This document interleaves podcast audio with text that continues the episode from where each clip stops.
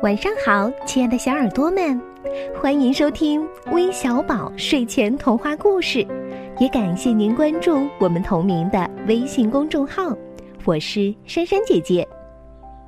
很久没有给你们讲过小兔子的故事了，今天啊，我要带你们认识一位新朋友，他呀就是小兔子弗洛拉。他会有什么样的故事呢？一起进入今天的故事时间。弗洛拉的花。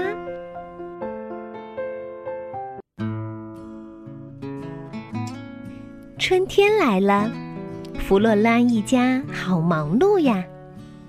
诺拉栽了一棵好大好大的孤挺花，科拉种了二十棵粉红色的郁金香。当心哦，弗洛拉！姐姐们大声说。萨姆呢？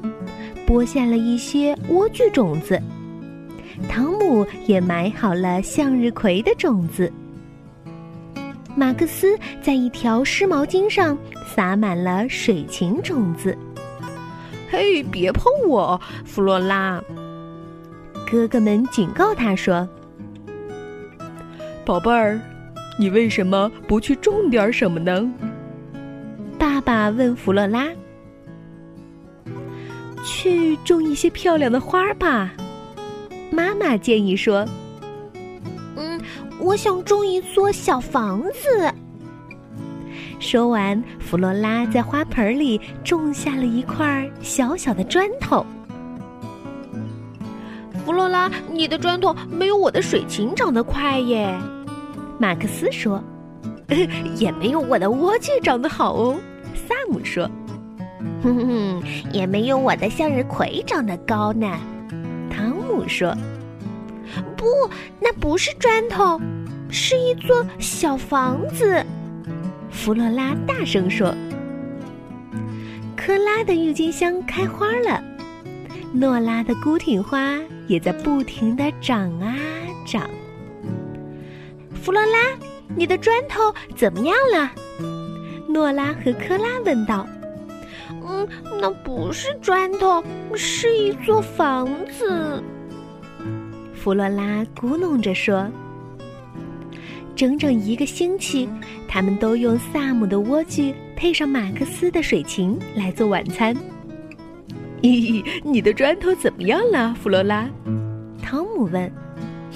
嗯，它不是砖头，它是一座房子。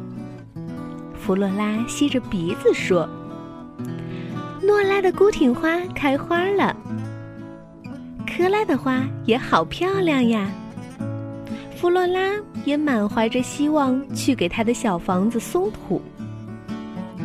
弗洛拉把他的小房子搬到了外面，放在汤姆种的金色向日葵旁边。可是小房子一点动静也没有。我看呀，你的砖头已经死掉了，弗罗拉。萨姆说：“嗯，不，它不是砖头，它是一座房子。”弗罗拉哭了起来。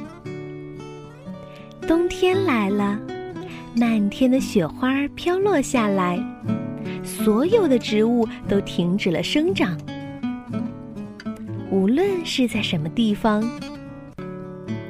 又一个春天到来的时候，弗洛拉一家从屋子里走了出来。看我的房子！弗洛拉喊道：“哇，弗洛拉的砖头真的长成了一座完美的房子呢！”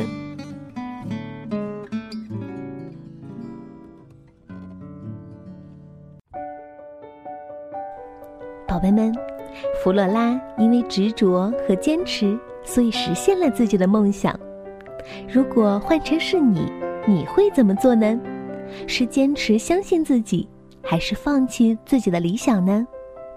相信你们的心中已经有答案了吧？那我们今天啊，要将这个故事送给哪些小朋友呢？首先是来自广东广州的伊利安娜。今天啊是他的生日，所以我们要祝你生日快乐。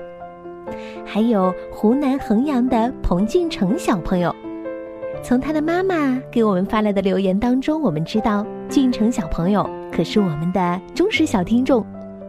今天他们家的二宝即将出生了，所以希望俊成和弟弟以后能够相亲相爱，因为你们永远是爸爸妈妈最爱的宝贝。我们还要为来自内蒙古鄂尔多斯的蛇棵树送上迟到的生日祝福，希望微小宝能够一直陪伴在你身边。最后还要送给来自陕西咸阳的刘雨涵。